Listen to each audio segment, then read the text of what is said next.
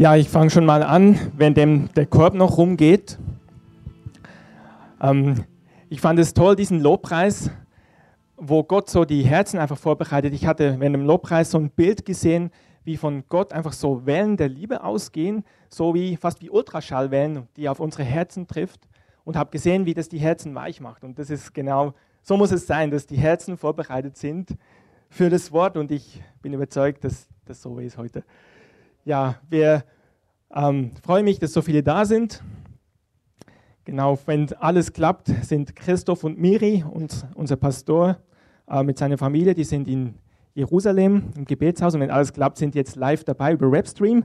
Wir grüßen euch und schicken euch viele, viel Freude, viel Segen, alles Gute nach Israel. Ja, genau. Schauen, ob das klappt. Genau, Rückblick. Wir haben die letzten Wochen, letzten Monate, haben wir viele starke Botschaften hier gehört. Wir haben vor 14 Tagen von Christoph diese Botschaft gehört, schon Tag und noch Nacht. Könnt ihr euch erinnern an diese Botschaft? Und wir haben festgestellt, Gott handelt. Gott handelt in unserer Mitte. Aber wir erwarten mehr. Wir sind noch nicht satt damit. Und Christoph hat einen Punkt gesagt, das Feuer brennt durch Opfer weiter. Er hat das gesagt, was interessanterweise heute wiederkam, Bedürftigkeit, bedürftig sein, indem wir unsere Engen erkennen. Er hat gesagt, dass wir bedürftig sind, dass wir erkennen, wo es eng ist. Er hat sogar gesagt, diese Bibel stellt, dass wir unser Elend fühlen und trauen, dass Gott uns begegnen kann. Vor einer Woche haben wir von Dunja gehört, dass wir freiwillig gebunden sind an Jesus, dass wir zwar frei sind, für die Freiheit hat er uns frei gemacht und doch sind wir an ihn gebunden. Wir sind eine hingegebene Braut. Was tun wir damit, mit diesen Botschaften? Habt ihr die Predigten schon vergessen? Oder wisst ihr sie noch? Setzt ihr sie um? Mein Thema heute steht oben, ist kein vergesslicher Hörer. Ich möchte ein Plädoyer halten für das Umsetzen oder das Ausleben von dem, was wir hören. Mein Haupttext heute ist aus Jakobus 1, 21 bis 26, für die, die mitschreiben wollen. Ähm, ich, wir werden das zusammen anschauen. Jedoch ist es wichtig in der Bibel, wenn wir eine, eine Predigt haben, die Bibel legt sich selbst aus. Die Bibel muss sich ähm, selbst bezeugen. Und es muss alles, was wir hier vorne sagen, muss in der Bibel stehen. Mehr als einmal, zwei oder dreifach soll es bestätigt sein. Und deswegen gebe ich euch, ich werde da nicht drauf eingehen, aber ich sage euch das, es gibt andere Texte, die das auch bestätigen. Es gibt das Gleichnis vom Haus auf dem Felsen und Sand. Das steht in Lukas 6, 47 bis 49. Oder das Gleichnis von den zwei ungleichen Söhnen, wo der eine sagt, ja, der Vater sagt, geht in Weinberg. Der eine sagt, ja, ich gehe und geht nicht. Und der andere sagt, ich gehe nicht und geht doch.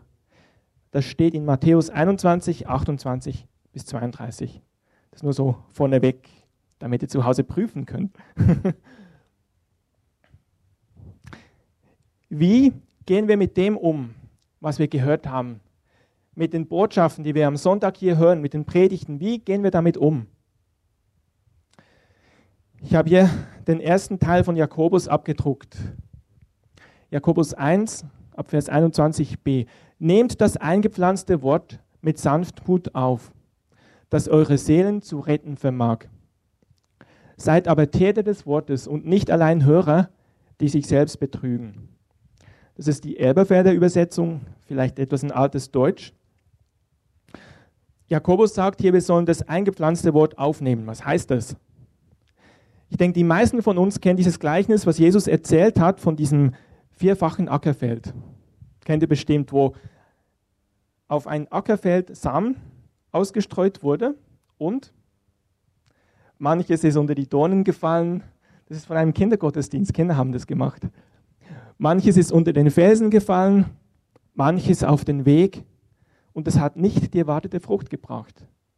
Und manches von dem Samen ist in gutes Land gefallen und Jesus sagt, es hat 30, 60, 100-fältig Frucht gebracht. Und das ist hier gemeint, dieses eingepflanzte Wort. Also wir hören eine Botschaft und die wird gepflanzt in unser Herz und hoffentlich in vorbereitetes Herz. Heute glaube ich, das vorbereitet ist durch den Lobpreis.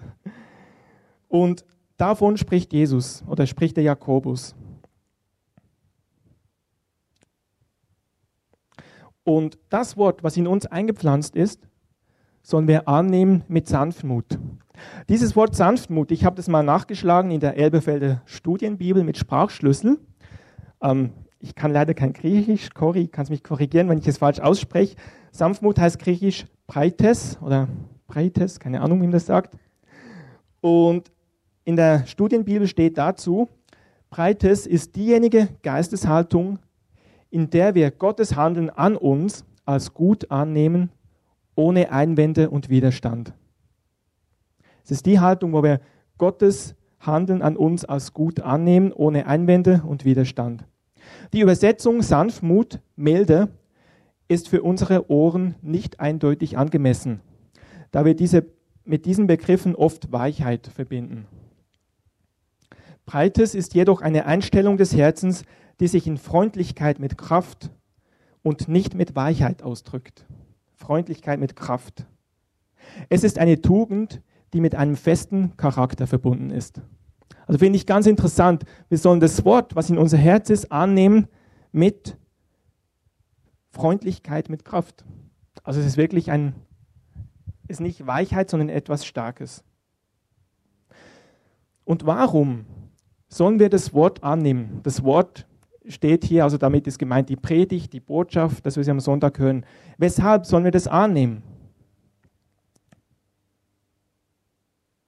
Weil das Wort, wenn wir das annehmen, das lesen wir in Vers 22, äh, nee, 21b, wenn wir das annehmen, vermag es unsere Seelen zu erretten.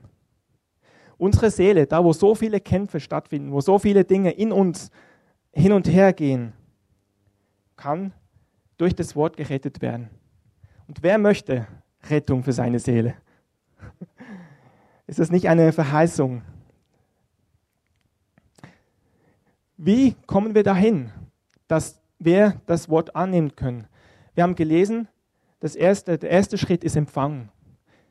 Ich muss als erstes das Wort annehmen. Ich muss es empfangen. Das Wort wird eingepflanzt. Ich muss es annehmen, auch dann, wenn ich es im Moment noch nicht ganz verstehen kann. Ich brauche eine Bereitschaft, mich darauf einzulassen. Das ist der erste Schritt. Übersieht man manchmal, aber das ist grundlegend. Ich muss es zuerst mal empfangen. Der nächste Schritt ist, wir haben gelesen im Jakobus, seid aber Täter des Wortes und nicht allein Hörer. Das heißt, ich muss es tun. Wer nur hört, also ich muss es tun, weil es mich retten kann, und ich muss es tun, weil ich mich sonst betrüge, sagt Jakobus 1,22. Also wenn ich es nur zuhöre, aber es nicht tue, betrüge ich mich selbst. Ich habe mich gefragt, was heißt Betrug? Und wir haben ja einen Rechtsanwalt unter uns. Und ich habe mal nachgeschaut im Strafgesetzbuch. Das klingt etwas kompliziert. Ähm, Betrug ist die Schädigung fremden Vermögens die der Täter zur Erlangung eines rechtswidrigen Vermögensvorteils für sich oder einen Dritten dadurch bewirkt, dass er durch Täuschung eine irrtumsbedingte Verfügung über das Vermögen veranlasst. Alles klar? Andreas kann uns das sicher auslegen. Ähm, ich habe es für mich einfach überlegt, was ist Betrug? Betrug ist dann, wenn ich erwarte, etwas zu bekommen und dafür etwas investiere. Kraft, Zeit, Vermögen, Geld. Ich investiere etwas in der Erwartung, etwas zurückzubekommen, aber ich bekomme es nicht zurück. Dann ist Betrug. Also es, es schädigt mich. Vor neun Jahren habe ich zum ersten Mal bei eBay etwas gesteigert. Ich habe für meine Arbeit einen neuen Computer gebraucht, einen Laptop, habe einen super tollen Laptop gefunden, habe hab den Zuschlag bekommen, war ganz glücklich, habe dann knapp 1000 Euro überwiesen und danach festgestellt, dass es ein Betrüger war. Das Geld war weg und meine Erwartung, dass ich einen neuen Laptop bekomme, hat sich nicht erfüllt. Das schmerzt. Das schmerzt. Aber noch schlimmer ist es, wenn wir uns selbst betrügen. Wenn uns jemand betrügt, ja, ist schlimm. Aber wenn wir uns selbst betrügen, uns selbst, das ist noch schlimmer.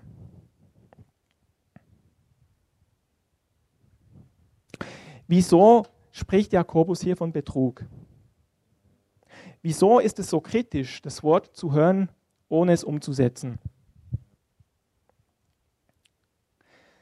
Die Bibel, wenn wir weiterlesen, Jakobus 1, Vers 23, ähm, da lesen wir, da geht es um einen Spiegel. Die Bibel sagt, wenn wir in, wenn wir in das Wort schauen, es ist wie ein Spiegel. Und wenn wir es nicht tun, wenn wir das Wort hören und nicht tun, ist es wie wenn wir einen Spiegel schauen, uns betrachten, danach weglaufen und vergessen, wie wir ausgesehen haben. Das heißt, das Hören des Wortes, ja, hier haben wir es ja abge, können Sie mal vorlesen. Denn wenn jemand ein Hörer des Wortes ist und nicht ein Täter, der gleicht einem Mann, der sein natürliches Gesicht in einem Spiegel betrachtet. Denn er hat sich selbst betrachtet und ist weggegangen und hat sogleich vergessen, wie er beschaffen war. Das heißt, es ist wie ein Spiegel. Angenommen, du stehst frühmorgens auf, gehst ins Bad, gehst vor den Spiegel und siehst, oh, das ist ein dicker, fetter Pickel. Kann ja mal passieren. So. Dann denkst du, ich muss was tun, das muss weg, der muss weg, der darf hier nicht bleiben. Wenn du nur denkst, ich müsste was tun, aber nichts tust, geht er nicht weg, dann bleibt er. Zumindest ein paar Tage. Aber wenn du eine Gesichtslotion nimmst und raufschmierst, geht es vielleicht auch noch nicht gleich weg. Aber wenn du dabei bleibst, das zu tun, wenn du immer wieder Gesichtslotion raufschmierst, irgendwann geht dieser Pickel weg.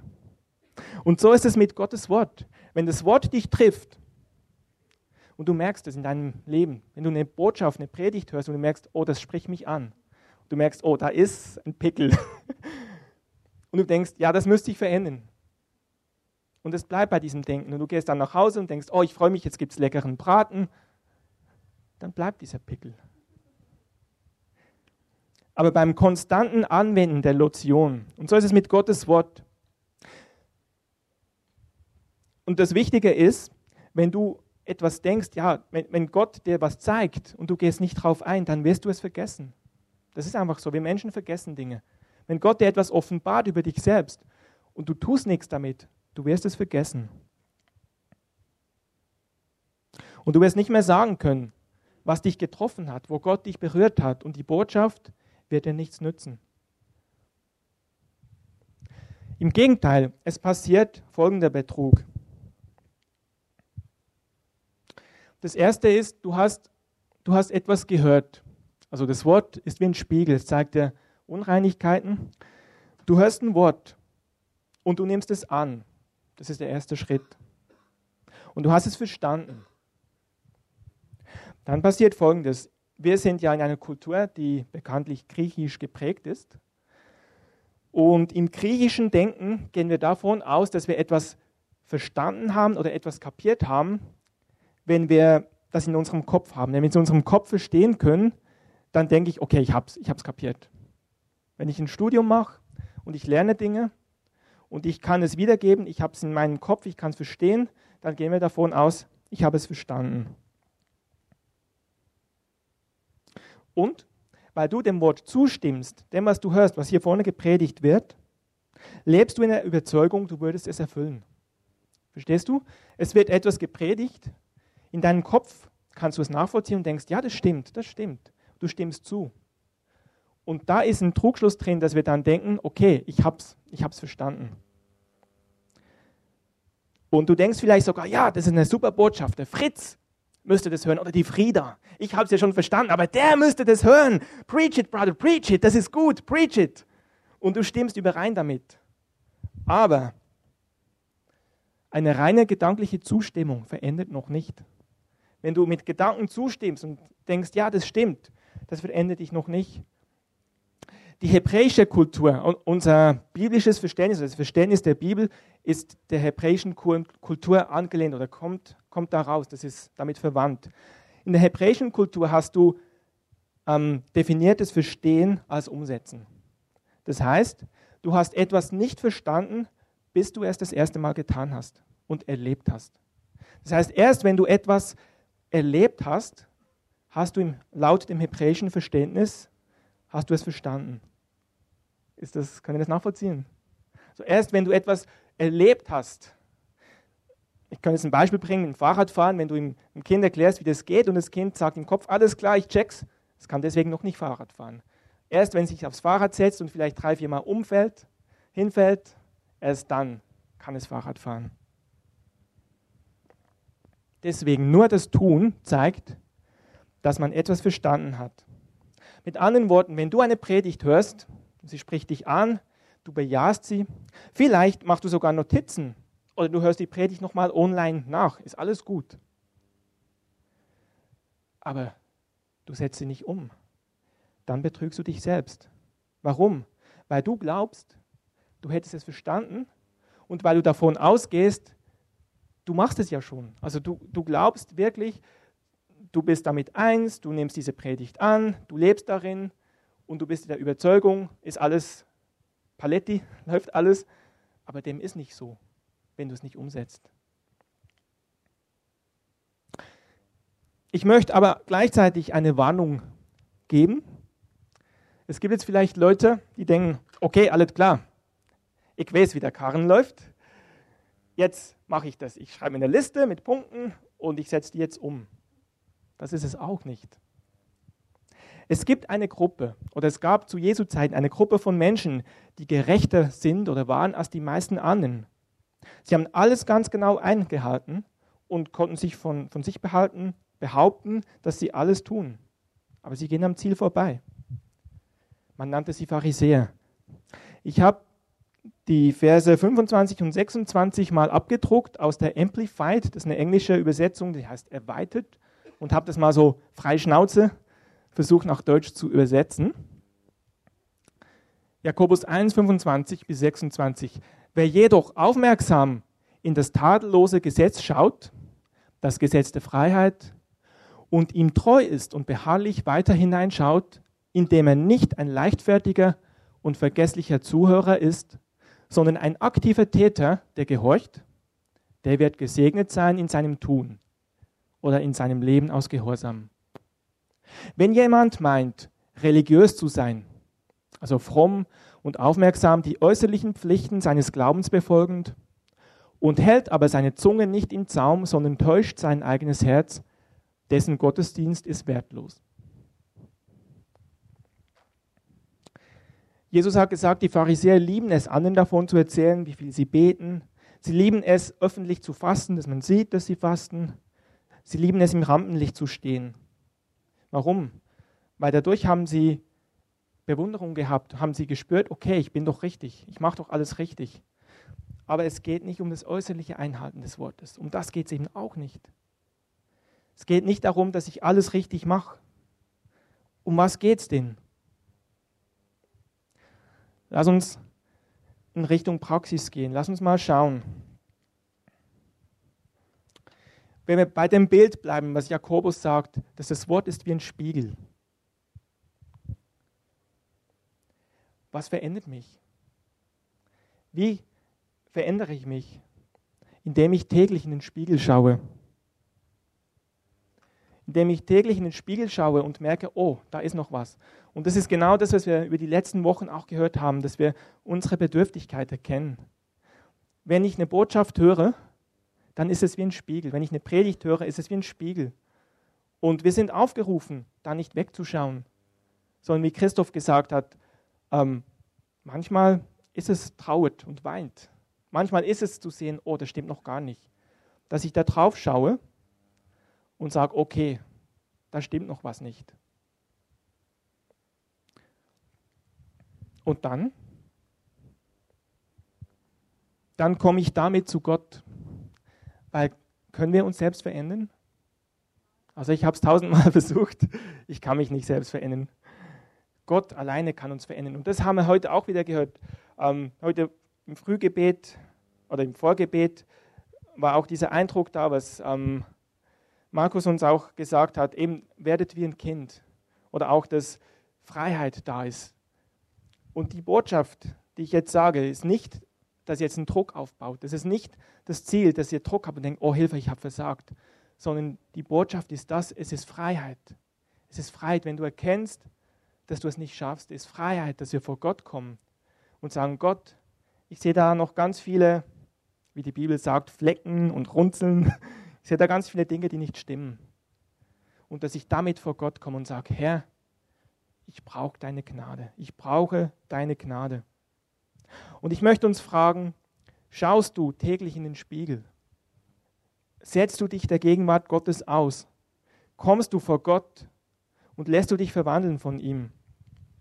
Und ich möchte uns, mir selbst, mich selbst eingeschlossen, eine Empfehlung aussprechen, dass wir uns bewusst der Begegnung mit Gott aussetzen. Dass wir bewusst sagen, okay, ich brauche das. Sei es, dass du zum Frühgebet kommst, deswegen schreibe ich ja immer die Einladung rum, sei es Spätgebet, wenn es entsteht, dann und haben auch selbst deine eigene Zeit mit Gott. Aber das wirklich ist wichtig, dass wir bewusst vor Gott kommen. Und dann, wenn du das getan hast, fang wieder an bei Punkt 1. Das ist ein ständiges, ständiger Rhythmus. Ständig komme ich vor Gott. Und mir ist es wirklich wichtig, dass wir das erkennen. Vielleicht könnt ihr mal ruhig ähm, Musik einspielen, äh, leise Musik. Mir ist wirklich wichtig, dass wir innehalten und mal auf unser Leben schauen und dass wir es zulassen, dass der Spiegel uns zeigen darf, dass er uns trifft. Und dass wir auch erkennen, wo wir uns vielleicht selbst betrogen haben, weil wir geglaubt haben, ich bin ja doch ein toller Christ. Es ist keine Verdammnis da, aber es ist Gnade und Wahrheit da. Wir werden nachher gleich eine Zeit haben, wo wir einfach Gelegenheit geben, zu beten und wirklich damit vor Gott zu kommen. Ich möchte vorher aber noch was sagen, wenn jemand da ist, der sowas noch nicht gehört hat, der Gott vielleicht noch nicht kennt, wenn du dein Leben auf sicheren Grund bauen möchtest und Gott kennenlernen möchtest, dann möchte ich fragen, ist jemand da, der sagt, er möchte Gott kennenlernen, dann möchte ich einladen, dass du den Mut hast, ich sage jetzt einfach mal du, dass du den Mut hast, nachher, wenn wir beten, auch nach vorne zu kommen, damit wir für dich beten, weil nur zuzustimmen in deinem Herzen und zu sagen, ja, es wäre gut, rettet dich nicht, sondern wirklich, dass wir Schritte tun. Und auch wenn dein Herz klopft, ich möchte dich einladen, mach das, du bist ein Held. Komm vor und sag, du möchtest ein Leben mit Jesus starten und wir beten für dich. Und alle anderen, wer von dieser Botschaft getroffen ist und merkt, dass er das Gehörte gar nicht lebt oder dass er merkt, dass er Predigt hört jeden Sonntag und sie geht hier rein und kommt vielleicht hier raus und du merkst, das bringt dich nicht weiter, dann möchte ich dich einladen, dass du heute darüber Buße tun kannst. Buße heißt umwenden. Das heißt nicht büßen. Jesus hat gebüßt. Buße heißt umwenden, dass du entscheidest, ich möchte anders leben. Und auch trauen, dass du eine Trauer zulässt und sagst, ich bin traurig darüber, dass ich das nicht lebe. Und dann, wir werden nach gleich beten, die, die das möchten, kommt dann einfach vor, wenn ich, sag, wenn ich das sage und stellt euch in eine Reihe auf. Und wir werden erstmal nicht mit also Einzelgebete, sondern wir werden einfach durchgehen, die, die beten, das Gebetsteam und werden einfach jedem so die Hand auflegen und sagen, Heiliger Geist, wirke du. Wir werden das segnen, was Gott macht, die Offenbarung, die er gibt. Wir werden das segnen und beten, dass Gott dir kleine, konkrete Schritte zeigt für dich, wie du in die Umsetzung hineinkommst. Schritte, die du gehen kannst. Und wenn du dann noch ein Gebetsanliegen hast, dann kannst, wenn jemand kommt, kurz ein Zeichen geben und dann werden wir danach noch für dich beten. Ich werde jetzt einfach von vorne ein Gebet beten und währenddem ich das bete, können die, die wollen, die das darauf reagieren möchten, einfach runterkommen. Und ich bitte auch das Gebetsteam, dass ihr euch schon mal vorne aufstellt.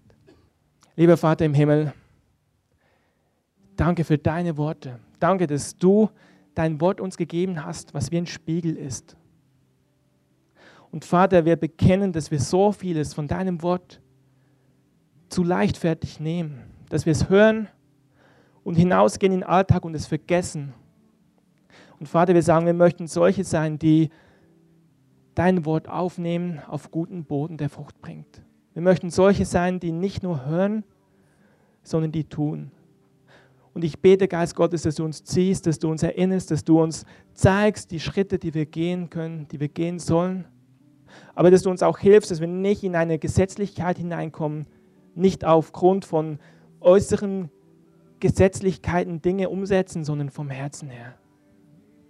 Und ich segne jetzt einfach jeden Einzelnen und ich bete, dass du einfach hier bist und uns begegnest in Jesu Namen. Und ihr könnt einfach jetzt die Gebet wollen runterkommen und wir gehen einfach durch und, und segnen euch so.